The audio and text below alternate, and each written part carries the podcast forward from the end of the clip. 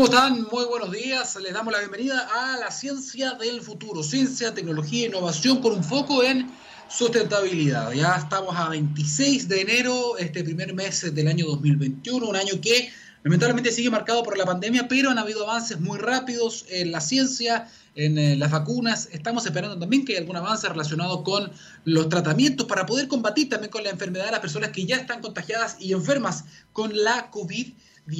Debo decir en todo caso que esta mañana me siento me siento un poco enojado, estoy, picado, como se dice en chileno, ¿ah? estoy picado porque eh, ha pasado más de un año, hay más de un millón de muertos, vamos, nos acercamos a los dos millones de muertos, eh, en muchos países están luchando con estos servicios de salud saturados, en potencias internacionales, en Europa, en Estados Unidos, Bien, lo que está pasando en Brasil, lo que está pasando en Chile, para, no ir más lejos. Y todavía cuando uno mira, lamentablemente, las redes sociales, que yo sé que quizás no son lo más representativo, pero hay mucha gente que tiene un feedback permanente, que está poniendo contenido, que está subiendo cosas. Nosotros mismos en la radio, muchos de los periodistas, los científicos que trabajan acá en la radio hacen comentarios, tienen también su generación de contenido. Y, y, tú puedes ver los comentarios, el feedback que hay justamente a, a ese tipo de cosas, a esos videos, a esos mensajes y tú ves que, no sé, un porcentaje importante de, los comentarios también en los portales de noticias que tienen que ver con, coronavirus eh, son fake news. Eh, el 80% de los comentarios son personas que no creen en, el virus, que dicen que esto es un plan, que, estamos asustando. Pero al mismo tiempo somos parte de una sociedad que, no lo sé, que piensa que si uno toca algo de madera eh, vas a evitar que te pase algo. Eh, que creemos en los brujos, los espíritus de los brujos que llegan a curarte, que, creemos que, no sé, que tomando una agüita con cloro o con dióxido de cloro vamos a mejorarnos del coronavirus. Entonces, es muy raro. Somos una sociedad, no solo en Chile, en muchas partes, ¿no? Que somos súper supersticiosos, creemos en el horóscopo. O sea, hay gente que se levanta, mira el horóscopo y más o menos cree que eso va a definir su día. Pero no somos capaces en creer, por ejemplo, en una vacuna. ¿No? que ponemos duda en lo que dicen los expertos, en lo que dice la ciencia. Somos hijos de la ciencia, nosotros estamos viviendo tanto como vivimos hoy día, hemos curado tantas enfermedades, tenemos un nivel de calidad de vida en términos de salud, porque ha habido un montón de avances científicos que han ido apoyando eso.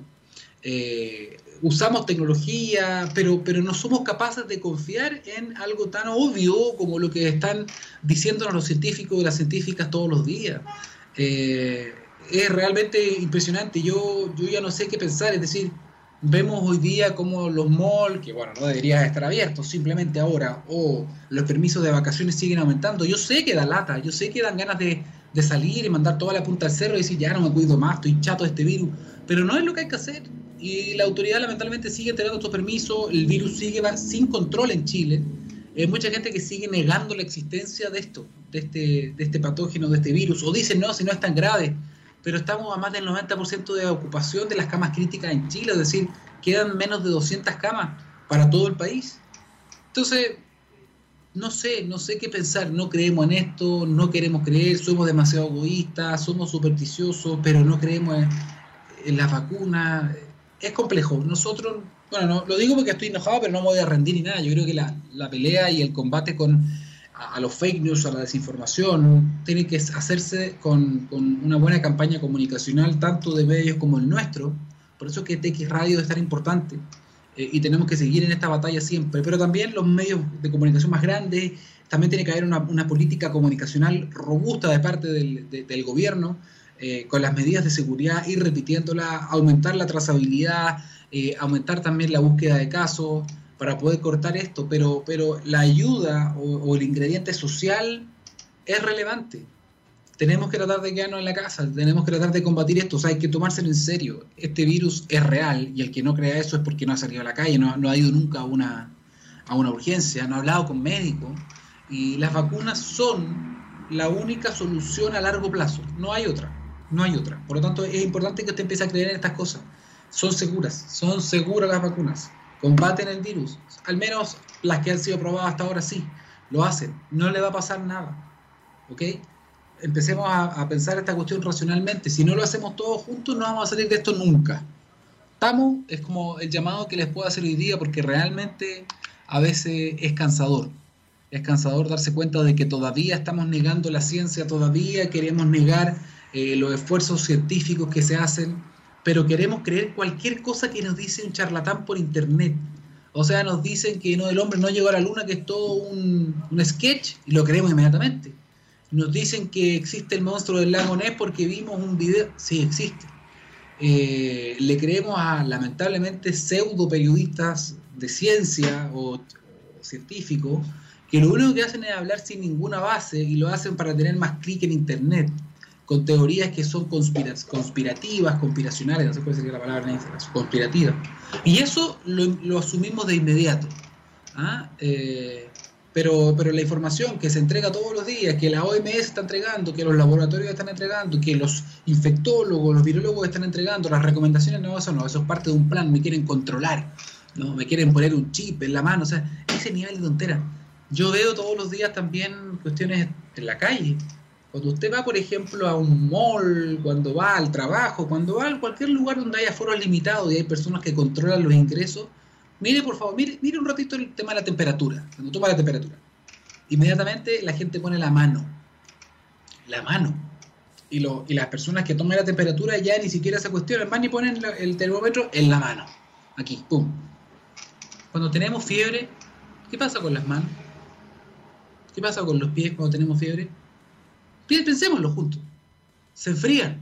¿Se da cuenta, no? Cuando uno tiene fiebre, ¿qué, ¿qué pasa con las manos? Tiene la mano helada. Por lo tanto, ¿es la mano un lugar ideal para tomar la temperatura y poder detectar fiebre? Absolutamente no, o sea, no lo es.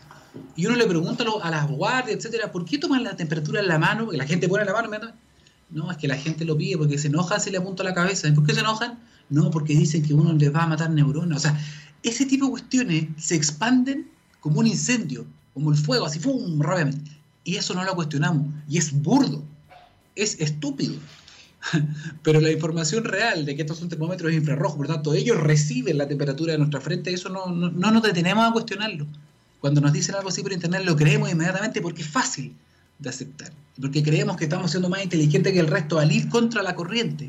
Pero tenemos que asumir que hay gente que sabe más que nosotros, que hay gente que ha estudiado más que nosotros, que hay gente que es experta y preparada en ciertos temas.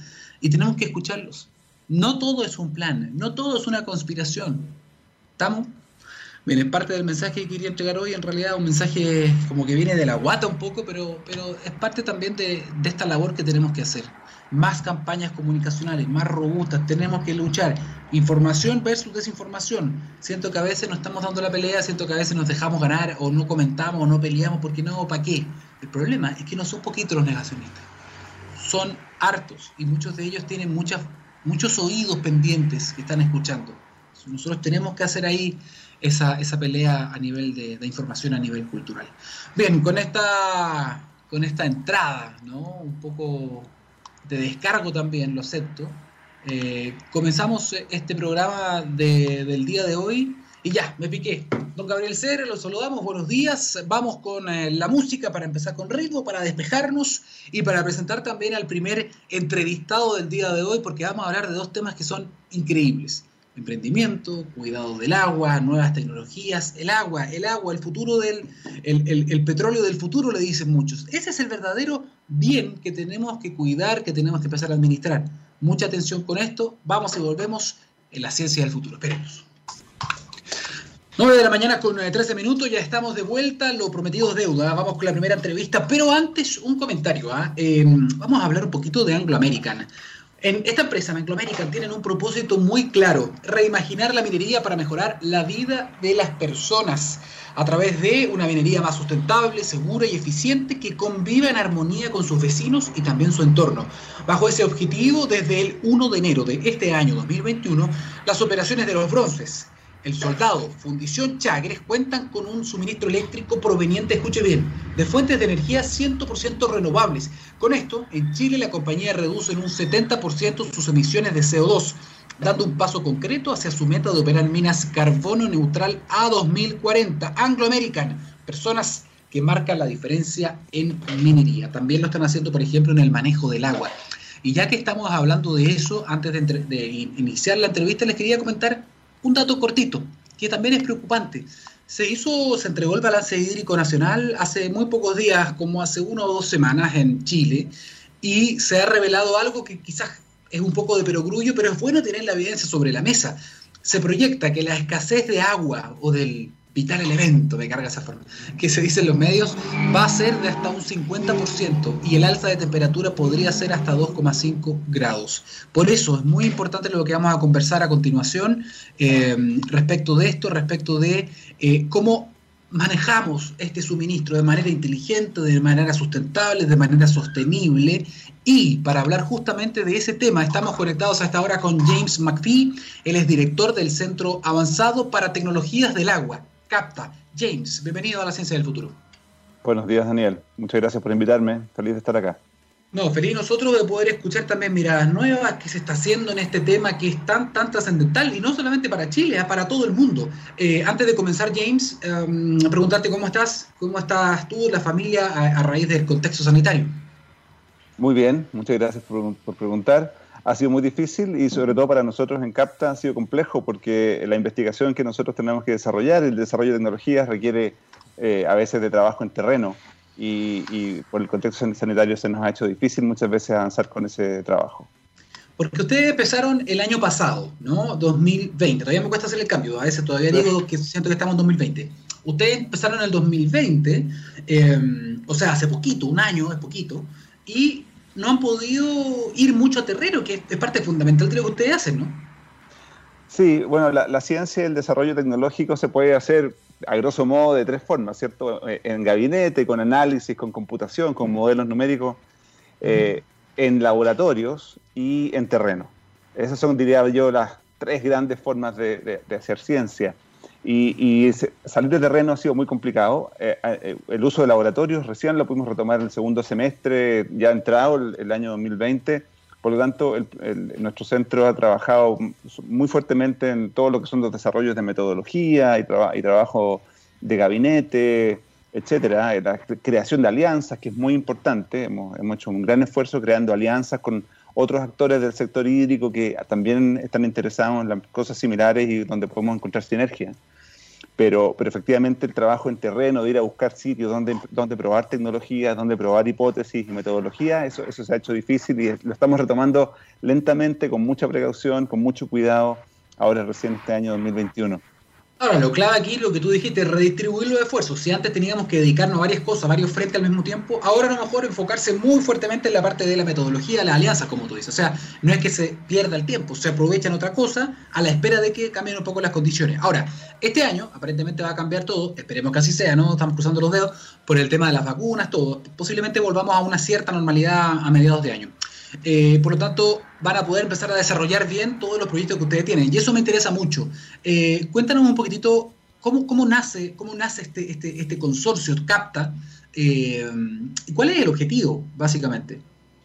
Sí, gracias. Bueno, este consorcio surge a partir de un, llamado que hace Corfo a finales del año 2019, donde, donde el objetivo real es que la, de la academia, en una alianza virtuosa con, con la industria, el sector público, puedan incorporar soluciones tecnológicas para el abordaje de los problemas diversos que tiene el sector hídrico, tanto en lo que se refiere a suministro humano, como uso de la agricultura, eh, como protección de ecosistemas. Y entonces el llamado y el desafío es para que la academia salga, digamos así, entre comillas, ¿cierto?, del laboratorio, de la escala de laboratorio, y vayamos a una escala de entorno relevante, lo que se llama ¿cierto? el pilotaje de tecnología. ¿Cómo yo puedo lograr que tecnologías que tal vez están disponibles, que se han desarrollado a lo largo de los años, puedan ser incorporadas efectivamente por el sector hídrico para abordar problemas de eficiencia, de búsqueda de nuevas fuentes de agua, por ejemplo, también? Ahora, eh, usted además, hablando de alianza, usted, yo estaba mencionando recién Anglo American, entiendo que ustedes son partners, justamente también de Anglo American, uno de sus partners. Así es, es correcto. Eh, cuando se, conforma el consorcio y el, y el modelo que, se aplica aquí es un, modelo donde se unen por una parte actores de, la academia, y en este caso nosotros en la Universidad de Chile estamos aliados con la Universidad de Atacama, la Universidad de Playa Ancha, dos universidades estatales, ¿cierto?, de nuestro país, y eh, se busca también eh, aportes de parte de actores del sector privado, sector público, y nosotros fuimos afortunados de contar con, con la confianza de, tres empresas, Wisecon, una empresa de comunicación y tecnología, ¿cierto?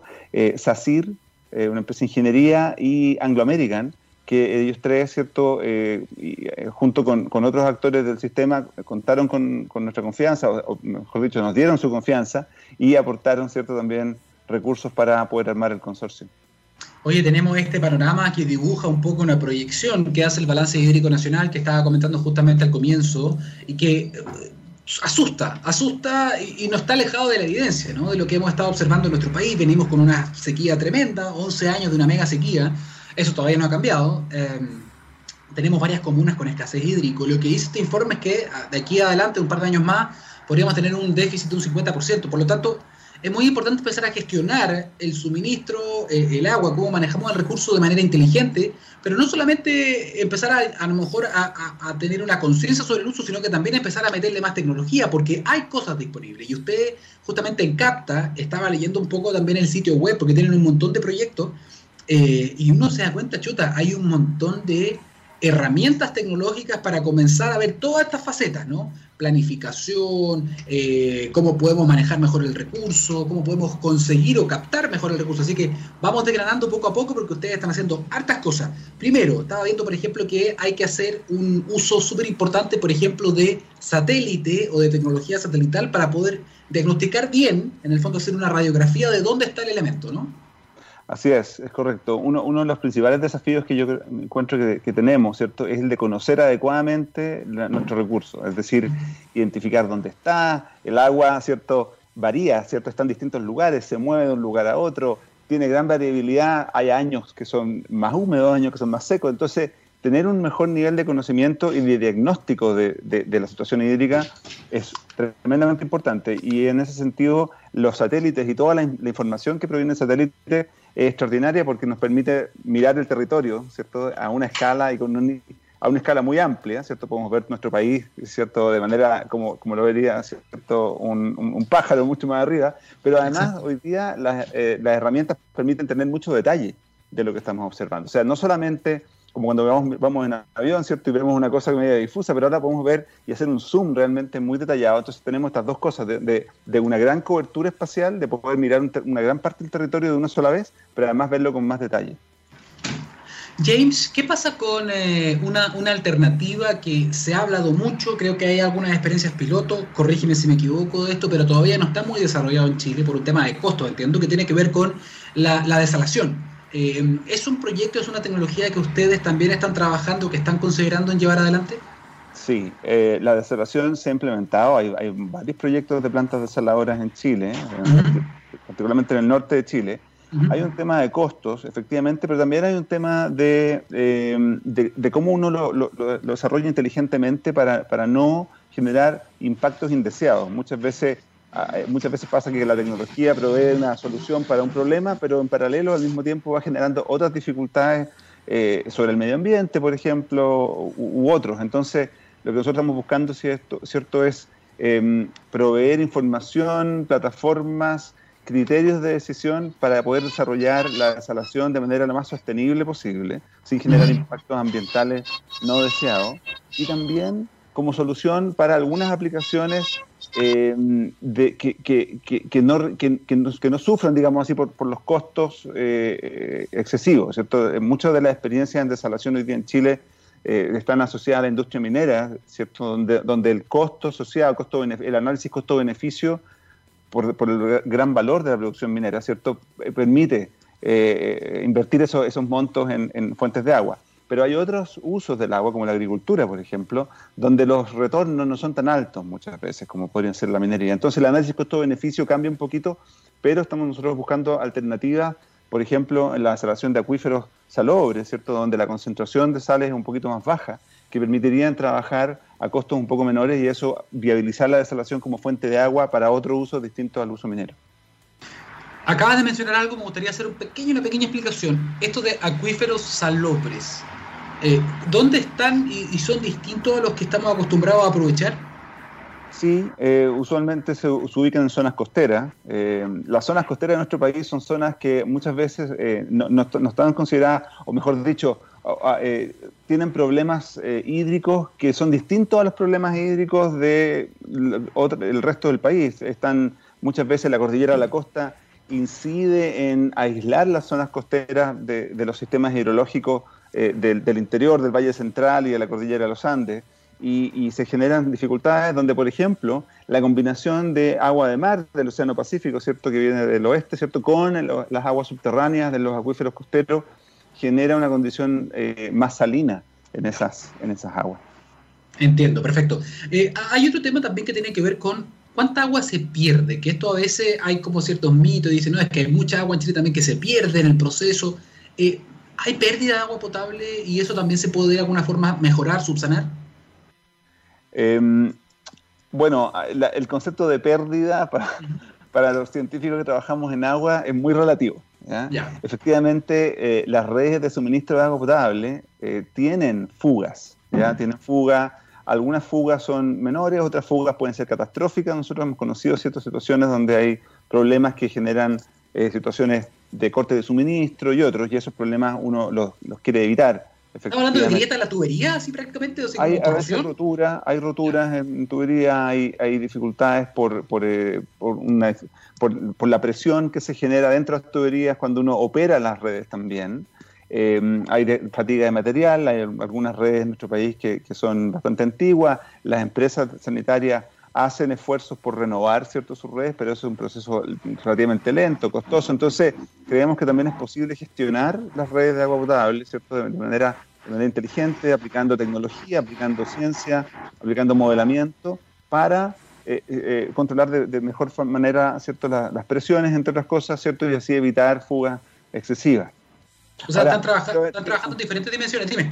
Sí, no, una cosa que es importante decir, también es verdad que las fugas de la red de agua potable, esas aguas se incorporan de nuevo, ¿cierto?, al suelo, eventualmente se pueden incorporar acuíferos y estar disponibles también para uso por parte de otros usuarios. Y eso es la complejidad que muchas veces dificulta la gestión de las aguas, porque lo que es pérdida para un usuario puede ser una fuente de agua para otro. Entonces tenemos que ser también eh, consciente de, esa interconexión de los sistemas hidrológicos, que es como la gran, gran eh, piedra, ¿cierto?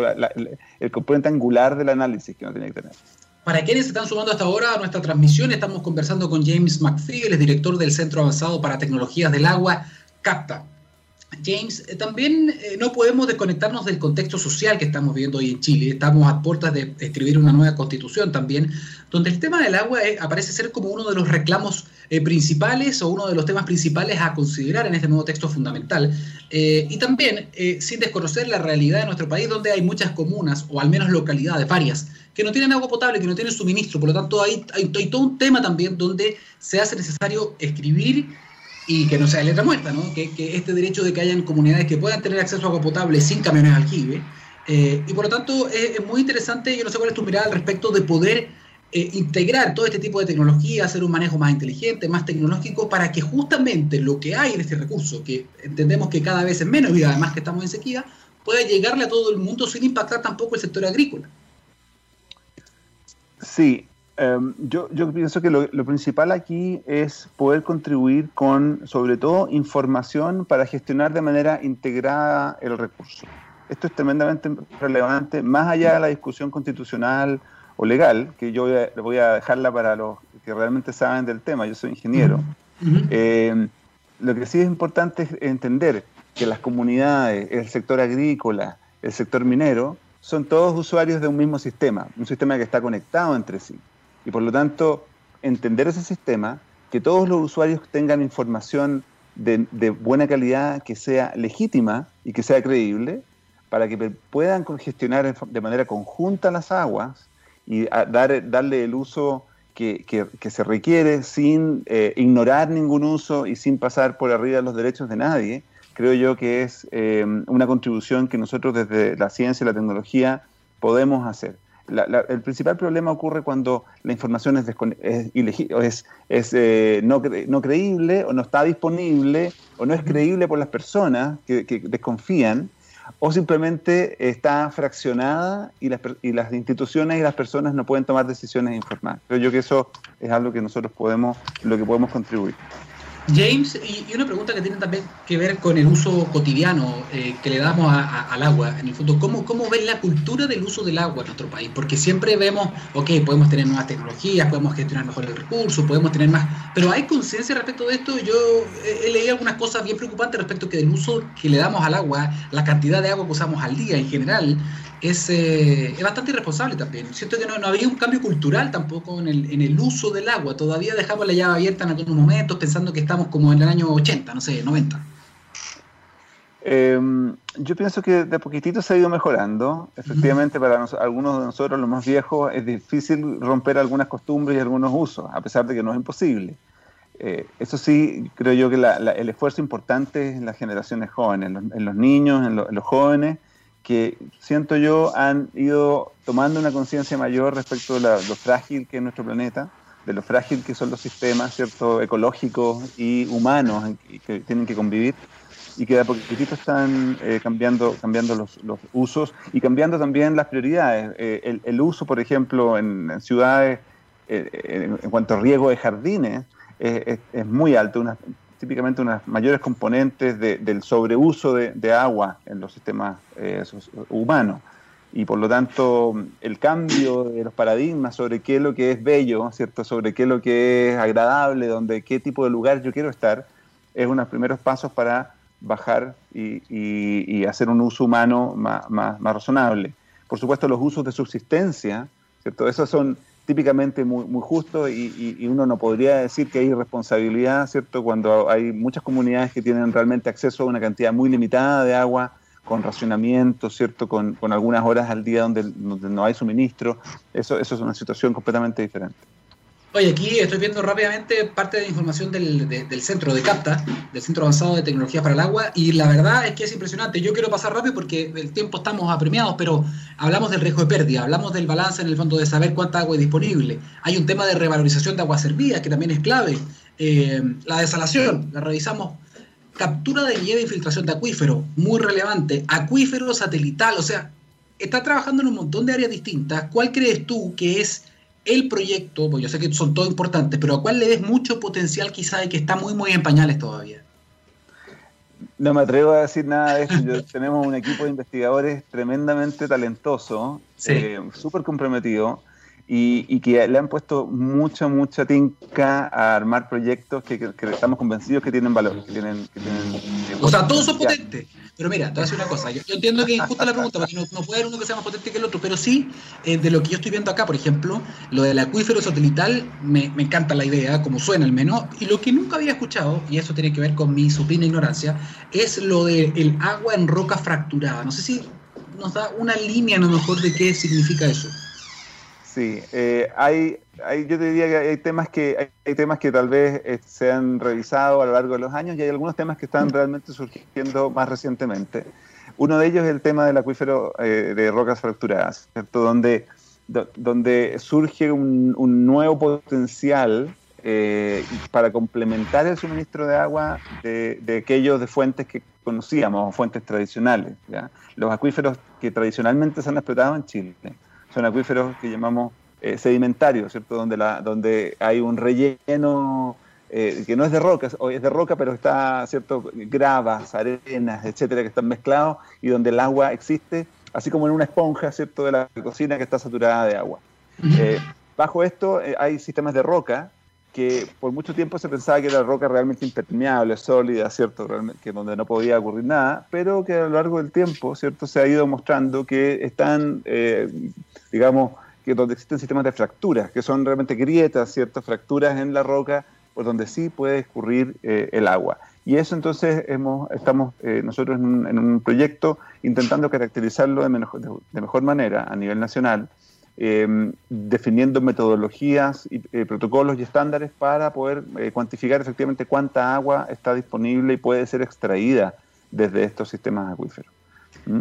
James, ah, perdón. Y lo otro también son las tecnologías de reuso del agua, porque eh, efectivamente uno, uno, cuando ve países cierto con mayores niveles de desarrollo, donde el agua realmente es una limitante, ¿cierto? En el, trabajo de las personas o en el bienestar de las personas, hay una gestión del aguas, de las aguas residuales también, donde, que introduce tecnologías para para el reuso directo de esas aguas.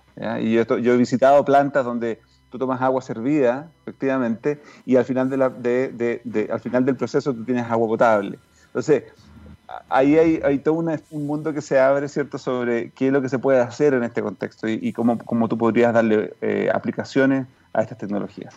Está, por ejemplo, también el reuso de agua lluvia. O sea, ustedes están con hartos proyectos que son todos muy de frontera, son todos muy avanzados. Me encanta, la verdad, lo que están haciendo. Y te, propongo algo. Estamos en el tiempo, pero, eh, pucha, tienen tantos proyectos buenos que puede venir nuevamente. Nos vas contando también a medida que vayan avanzando. ¿Te parece eso? Súper bien. Este año nosotros eh, tenemos que salir de la, de la, casa, salir de la universidad, vamos a ir a terreno, estamos eh, haciendo un empuje muy fuerte por empezar a pilotear tecnologías y sería muy interesante cuando tengamos alguna planta piloto en alguna parte desarrollada, poder conversar de nuevo y contarte de nuestra experiencia. Es un, compromiso, ¿ah? hagamos cosas y vamos también a mostrarla un poco, porque bueno también que hay imagen, ahí lo vemos cómo lo, cómo lo coordinamos. Jay McPhee, director de CAPTA, muchísimas gracias por estar en eh, La Ciencia del Futuro. Gracias a ti, Daniel, y a TXS Radio. Cuídate mucho, ¿ah? que estés muy bien. Saluda a todo el equipo también, a los científicos y las científicas que tienes trabajando contigo. ¿ah? Que estés muy bien. Chao, chao. Y con mi taza de café vamos un poquito a la música, ¿les parece? Time is running out, se nos acaba el tiempo, esto es Muse, vamos y volvemos en la ciencia del futuro. Estamos de vuelta en TX Radio, recuérdelo, científicamente rockera. Y tal como avisamos por redes sociales también, hicimos mucha promoción respecto de esta entrevista del anterior que tuvimos. Estamos conectados a esta hora con Matías Moya, el CEO y cofundador de una startup llamada Fractal no la conoce todavía, mire, escuche muy bien lo que están haciendo ellos porque es realmente impresionante. Eh, Matías, no voy a hacer un spoiler, así que te damos la bienvenida a la ciencia del futuro. ¿Cómo estás? Hola Daniel, muchas gracias. Muy bien, ¿y tú? Muy bien, aquí estamos en la casa, estamos en esta burbuja, espero que la familia esté bien, tú también respecto del, coronavirus, eso es eh, lo primero. Eh, y vamos de lleno al tema. ¿Qué es lo que hace Fractal? ¿Qué es lo que hace este emprendimiento que además ha tenido mucha, mucha prensa, ha llamado mucho la atención porque tienen un enfoque súper disruptivo, algo bien innovador? Así que cuéntanos tú para yo no eh, romper la sorpresa. Sí, muchas gracias. Mira, lo que nosotros hacemos actualmente es transformar las superficies y estructuras con las cuales convivimos diariamente en, focos de descontaminación. Nosotros lo que hacemos es replicar el proceso de fotosíntesis, agregando aditivos dentro de pintura, cemento, hormigón y asfalto y transformamos carreteras y fachadas de edificios en enormes purificadores de aire. Ese, es el concepto. O sea, cualquier superficie que yo pueda pintar, por ejemplo, con. Dime si me quedo con algo, con esta pintura que tiene estos aditivos especiales, ahí está la fórmula mágica. Eh, cualquier, cualquier superficie entonces puede convertirse casi que en una, entre comillas, una planta en, en, cuanto a qué.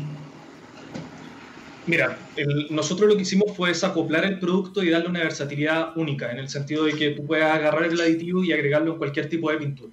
Entonces tú lo que haces es mezclar un aditivo, un sachet que es de aproximadamente 30, 50 gramos, lo disuelves dentro de una pintura, agregas esta pintura y transformaste todo el lugar de aplicación en, en, un lugar en donde se está replicando la fotosíntesis ahí de forma artificial. Eh, se puede agregar en cualquier tipo de superficie mientras pueda soportar el tema de la pintura, claramente. Eh, y por otro lado, podemos aplicarlo en otras superficies en donde no directamente aplicamos pintura, sino que lo aplicamos a través de otro tipo de revestimiento, como el caso del asfalto. Ya, ustedes entiendo son, son dos socios, ¿cierto? Son dos fundadores de, de Fractal. Em, lo que quería entender, solamente para despejar algunas dudas, cuando hablamos, por ejemplo, de fotosíntesis o de las plantas, yo me acuerdo de niño cuando estaba haciendo las clases de biología, entendía que había una captación de ciertos gases que se convertían en oxígeno. En este caso, esa parte no es, no, es que generemos oxígeno, ¿cierto? ¿Qué es lo que se hace? Sí, ahí es muy importante aclarar ese tema. De hecho, nosotros lo que hacemos es promover una reacción que se llama fotocatálisis. Es el primo hermano de la fotosíntesis y lo que hacemos es poder transformar gases contaminantes gases de efecto invernadero, contaminantes locales, y transformamos este gas nocivo y tóxico en una sustancia completamente inerte. Puede ser en otro gas, puede ser en un sólido. Eh, y, hacemos esa transformación de forma constante. ¿Y esto se llama foto porque de alguna forma toma también luz? Exactamente. Nosotros utilizamos como fuente de energía la radiación solar para poder generar la transformación de estos gases contaminantes. Ya, o sea, agarro, por ejemplo, uno de los gases que sabemos que tiene efecto, tiene efecto invernadero es el, CO2, el dióxido de carbono, por ejemplo. Ustedes pueden captar, tal como hacen las plantas, los árboles, ustedes pueden captar con este aditivo, con esta pintura, captan CO2 y en qué se transforma, porque la materia no desaparece, no se transforma. Claramente, no, lo que nosotros aprovechamos es por un lado la radiación solar, por otro lado humedad, oxígeno y transformamos este dióxido de carbono en carbonatos, por ejemplo. Y ya deja de ser una sustancia tóxica o nociva para el medio ambiente y se transforma en, en una partícula que ya no representa ningún tipo de peligro ni para la salud de las personas ni el medio ambiente a dónde quieren llegar y a dónde están ustedes ya presentes, porque entendemos que son una startup que está creciendo, que le ha ido muy bien, hay que decirlo. Eh, ganaron un programa para hacer un soft landing, como un aterrizaje suave, es la traducción en, en, Estados Unidos, este año 2021, así que felicitaciones por eso, pero por lo mismo me gustaría saber, para que la gente también pueda de pronto ir y ver alguna, alguna obra, algún lugar donde estén trabajando, ¿dónde pueden verlo o todavía están en planificación? Sí, mira, como tal, recién este año estamos comenzando con el proceso de comercialización del producto. Un proceso sumamente largo que, que, tuvo en consideración el desarrollo de la tecnología por un lado, fueron varios años de investigación y desarrollo. Por otro lado, el tema de las certificaciones, validar que finalmente nuestro producto hace lo que dice que hace, que es fundamental. Eh, y por otro lado, ahora ya estamos enfocados más en el tema marketing, comunicaciones y, y poder sacar este producto al, al mercado. De igual forma, ahora estamos generando diferentes tipos de intervenciones a lo largo de Chile con el producto con diferentes muralistas y ya pintamos los primeros murales descontaminantes. Eh, ya hemos plantado, entre comillas, cerca de 400 árboles a lo largo de Chile con las intervenciones que hemos generado y bueno, la recepción que hemos tenido por parte de los muralistas también ha sido increíble. Han visto la posibilidad de poder no solamente generar arte, sino que también generar un impacto en el lugar en donde están pintando el mural, que eso es sumamente importante. O sea, además del impacto visual, del impacto cultural, ahora podemos hacer un impacto medioambiental, que es tremendo. Eh, una pregunta, ¿cuánto tiempo dura el efecto? ¿Eso se ha podido medir? Sí, mira, depende completamente del tipo de pintura. Eh, radica principalmente la duración de la pintura en el lugar de aplicación eh, o del revestimiento.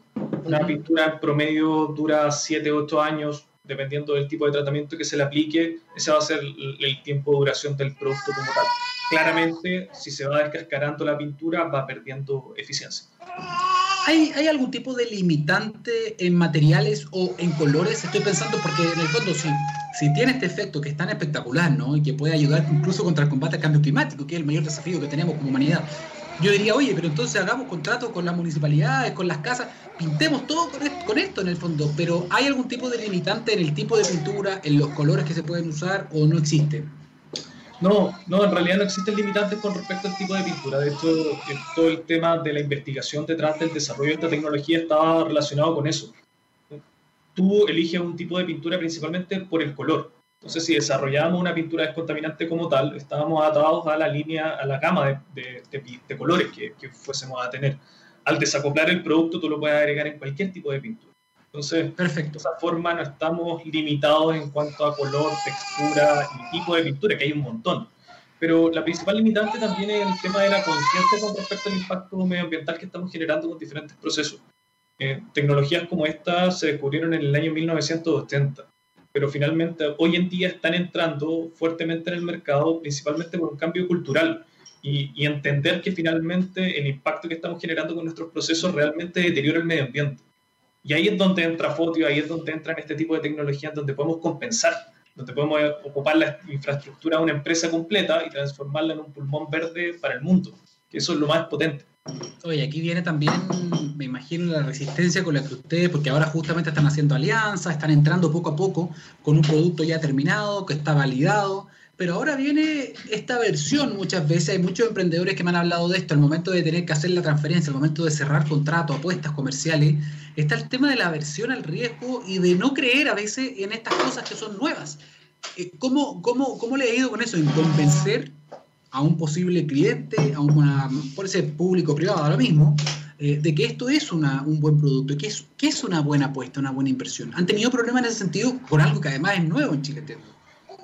Totalmente. O sea, tú cuando llegas a presentar este tipo de tecnología, lo primero que te preguntan es cómo funciona, dónde lo has validado y, qué me demuestra que esto realmente funciona. Por eso para nosotros fue un paso clave el, el, certificar y validar todo lo que estábamos haciendo. Fue un proceso sumamente largo y costoso, pero finalmente lo logramos y de esa forma tenemos informes y diferentes investigaciones que respaldan que este producto es tan eficiente como decimos que es. Eh, ahora, por un lado eh, está ese tema y por otro lado está el tema de que finalmente como no existen todavía restricciones tan duras con respecto a temas medioambientales, es difícil meter este tipo de tecnologías. Todavía existe esa, esa, esa respuesta medio lenta, principalmente porque no golpea todavía fuertemente en los costos de las empresas, por ejemplo. Las personas naturales, los muralistas con los que las personas que han visto el producto, la respuesta es increíble, o sea, todos quieren pintar con fotos. Pero cuando hablamos ya con empresas, ahí el proceso es un poquito más lento, porque claro, tiene que haber una obligación de por medio para que las empresas generen un cambio y empiecen a implementar este tipo de cosas. Mm, mm. Estamos hablando entonces de eh, nanotecnología, básicamente, ¿no? ese es el área de la, de, la, ciencia en el fondo que ustedes están trabajando, nanotecnología. Esta es una solución a nivel microscópico. Y lo otro, estaba viendo que, estaba leyendo que un metro cuadrado con esta pintura equivale a plantar cuatro árboles. ¿Esa, esa equivalencia es correcta? Exactamente, sí. Sí, por eso te decía también que con los murales que ya hemos pintado, hemos plantado prácticamente 400 árboles. Eh, nosotros comparamos la eficiencia de un árbol eh, maduro en comparación a un metro cuadrado de, de, pintura, de pintura mezclada con el, con el producto. Perfecto. Estaba viendo también, estaba tratando de hacer una conexión. ¿Cómo pueden ustedes, por ejemplo, ofrecer soluciones para las industrias también que generan muchas más externalidades? Porque también ahí tienen todo un tema de responsabilidad social, donde es importante que ellas puedan contar también con esto, de alguna forma, eh, formas de contrarrestar también el impacto. Por lo tanto, ¿puede trabajar, me estoy imaginando, en el área, por ejemplo, de la minería? Totalmente. De hecho, bueno, los dos socios fundadores somos mineros. Eh, de hecho, esto nació como una respuesta a la problemática de la contaminación en minería. Por ende, siempre tuvimos ese foco y, en diferentes industrias. De hecho, como producto, como tal, como tecnología, es una mezcla de diferentes componentes que actúan de forma sinérgica, pero que se pueden aplicar en cualquier tipo de material y en cualquier tipo de producto. Actualmente estamos desarrollando las líneas de pintura, también estamos viendo la línea de asfalto, línea de plástico para agricultura eh, y principalmente purificadores de aire con el producto en el interior. Imagínate un purificador de aire que no utiliza filtros y que puede tratar los gases contaminantes y transformarlos, no acumularlos en su interior. Eh, estamos viendo varias líneas en ese sentido. A ver, espera un poco. Una cosa es la pintura, perfecto, lo entendí. Ahora tú me mencionaste muy rápido y muy importante el tema, por ejemplo, de plástico o de pavimento, de cemento. Totalmente, sí, el producto como tal se puede añadir en cualquier tipo de superficie. Y ahí es súper importante, tiene que ser de un uso masivo para poder generar el impacto que nosotros andamos buscando. De hecho, nuestra meta para este año es pintar por lo menos 50.000 metros cuadrados, y eso es equivalente a cerca de 200.000 árboles plantados, para generar un impacto real, porque finalmente la contaminación es un problema masivo y enorme. Por ende, claro, los murales son una muy buena intervención, pero son solo el comienzo. Es comenzar a, concientizar a la gente acerca del problema, a mostrarle que hay una solución factible y sumamente simple de implementar, pero hay que masificarlo y en ese sentido nosotros nos estamos enfocando, por ejemplo, en poder aplicar el producto directamente en carreteras y poder transformar todas esas carreteras en un foco de descontaminación. Imagínate transformar una carretera completa en un lugar en donde puedas compensar las emisiones de los autos que están pasando encima. No, este, este es el tipo de soluciones que uno dice, chuta, ¿y cómo no se me ocurrió a mí antes? Desde fondo, eh, y eso es súper bueno, eh, Matías, porque muchas veces estos inventos que son disruptivos y que son espectaculares en el fondo, te, dan eso, te dicen así como, oye, pero era, era como, ¿por qué, no se, ¿por qué esto no se le ocurrió a alguien antes? así de buenos son, como que pasa a formar parte de un sentido común. Entonces, por ese, por ese sentido yo los felicito mucho lo que están haciendo. Eh, ¿Y qué es lo que viene ahora? En el fondo ustedes ganaron un soft landing en Estados Unidos, me imagino que eso sigue en pie. Eh, ¿Cómo pueden internacionalizar también esto? Porque esto es una solución que no solamente lo sirve para nosotros, esto es una cuestión que puede ser escalable en muchos países. ¿Tiene competencia en ese sentido o esto es un terreno desconocido? Mira, totalmente. A ver, con respecto al tema de la competencia, existen algunos tipos de recubrimientos descontaminantes, pero como te mencionaba, nuestra principal diferenciación radica en que desacoplamos el producto y por otro lado, la eficiencia. O sea, nosotros somos capaces de tratar una amplia gama de gases contaminantes, incluidos gases de efecto invernadero. Eso le entrega una versatilidad única, no solamente en cuanto a la aplicación del producto, sino en cuanto a los rubros en los cuales podemos entrar. Podemos también obtener sellos de certificación para empresas con el producto también. O sea, tú aplicas el producto y obtienes un sello de compensación, de reducción, asociado a la implementación de este.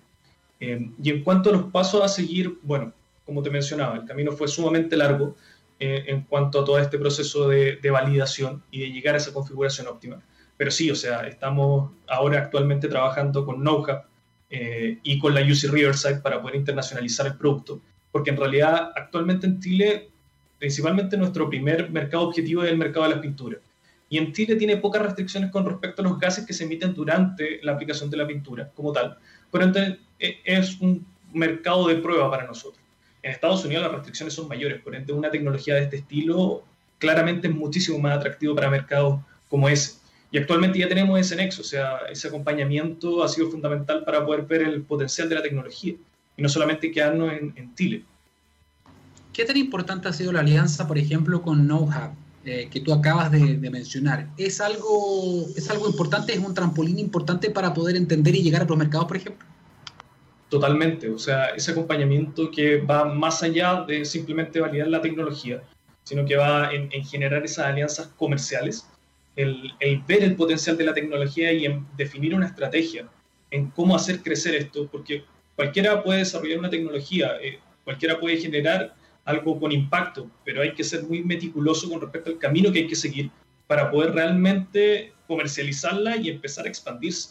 Y en ese sentido, NoCap ha sido fundamental, o sea, el apoyo que hemos recibido tanto a nivel legal como propiedad intelectual, como a nivel de comercialización de productos, ha sido clave para que estemos en donde estamos actualmente y en donde esperamos llegar en el futuro también.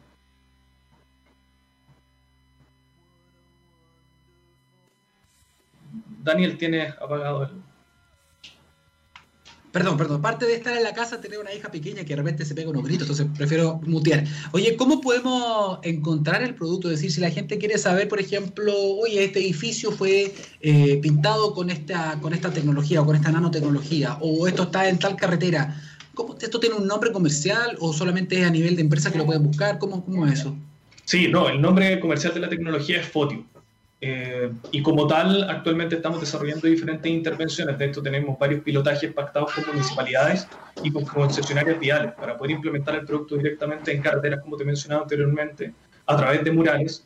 Y actualmente lo que estamos haciendo, bueno, es desarrollar toda esta, todas estas intervenciones, poder comunicar la existencia del producto y masificar su uso. Eh, actualmente no lo estamos comercializando de forma masiva, no, todavía no estamos entrando en ese terreno, esperamos que este año sí, eh, pero sí estamos generando estas intervenciones con empresas, por lo menos por el, por el momento. Eh, y en ese sentido estamos desarrollando toda una línea de diferentes tipos de, códigos para poder ver dónde está aplicado el producto. O sea, que tú puedas decir, mira, ese mural está pintado con fótico y puedas ver y, y, entender un poco cuál es la tecnología detrás de ese mural es importante las campañas, las campañas informativas en ese sentido. Así que vamos a esperar eso también. Gracias por también contarnos a nosotros y poder aportar en ese proceso de que la gente vaya conociendo esta tecnología made in Chile, que eso es lo que más me gusta. Saludos también para, para tu socio. Una pregunta cortita. ¿Esto nació, esta startup eh, Fractal nació a raíz de desde una universidad? ¿Esto es como un spin-off o esto fue ustedes se juntaron y hicieron esto? No, nosotros comenzamos, nos tiramos a la piscina los dos juntos hace ya tres años y comenzamos todo esto. Eh, partió como una idea y ahora ya cada vez está más cerca de ser una realidad. Perfecto. Matías Moya, CEO y cofundador de la startup Fractal, muchísimas gracias también. Gracias por ahí trabajar en conjunto con KnowHat también, que son importantes para ustedes. Eh, y con esta, con esta idea tan distinta, ¿no? Eh, de pintura en este caso con nanotecnología que puede convertir cualquier superficie en algo parecido a una planta y hacer algo muy similar a la fotosíntesis, que son cuestiones que eh, pueden cambiar, eh, pueden cambiar, tener impacto positivo en, el mundo y en las peleas que estamos dando. Gracias por eh, esta entrevista y nada, quedan invitados más adelante también a la, ciencia del futuro. Cuando quieran, las puertas de la radio están abiertas. ¿ah? Muchas gracias, Daniel, y muchas gracias por la oportunidad. Que esté muy bien. Cuídate mucho, ¿ah? Saludos. Chao, chao. Bien, con Matías, entonces, con estas buenas ideas que pueden cambiar el mundo, estamos llegando al final de este programa de la ciencia del futuro, pero antes un recordatorio. Es importante también hacer memoria de dónde estábamos y dónde estamos ahora. Hace 10 años, los santiaguinos comenzamos a vivir en un entorno libre de la contaminación de las aguas servidas. Hoy celebramos 10 años de un Mapocho limpio y ciudadano. Piénselo, ¿cuánto nos cambiaste la vida? ¿Cómo nos cambiaste la vida? Aguas Andinas. Haciendo entonces este comentario, llegamos al final de este capítulo junto a don Gabriel Cedres, como siempre en los controles de la radio nos volvemos a encontrar el día jueves a las 9 de la mañana, como siempre, en techradio.com. Que tengan buenos días. Chao, chao.